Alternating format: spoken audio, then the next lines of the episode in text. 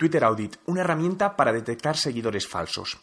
A la hora de analizar perfiles en Twitter, ya sea para acciones de marketing, de influencia u otro tipo de campañas, las empresas siguen dando por hecho que una cuenta con muchos seguidores es sinónimo de efectividad.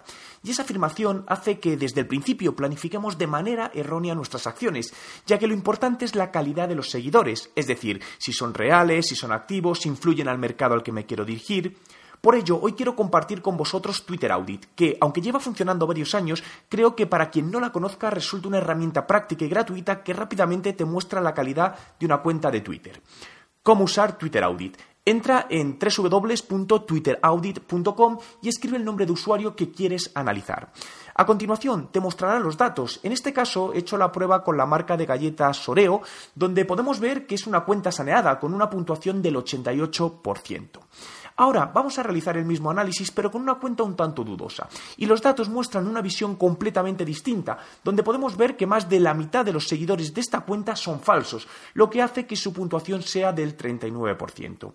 A la vista de los resultados, está claro que siempre que queramos ver qué tan efectiva es una cuenta de Twitter antes de sacar conclusiones por el número de seguidores, debes analizar la cuenta para ver si realmente son ciertos o no. Ya sabes que desde que se pueden comprar seguidores falsos, cualquier persona o empresa puede tener el número que quiera en su cuenta. ¿Qué otras herramientas utilizas para analizar una cuenta de Twitter?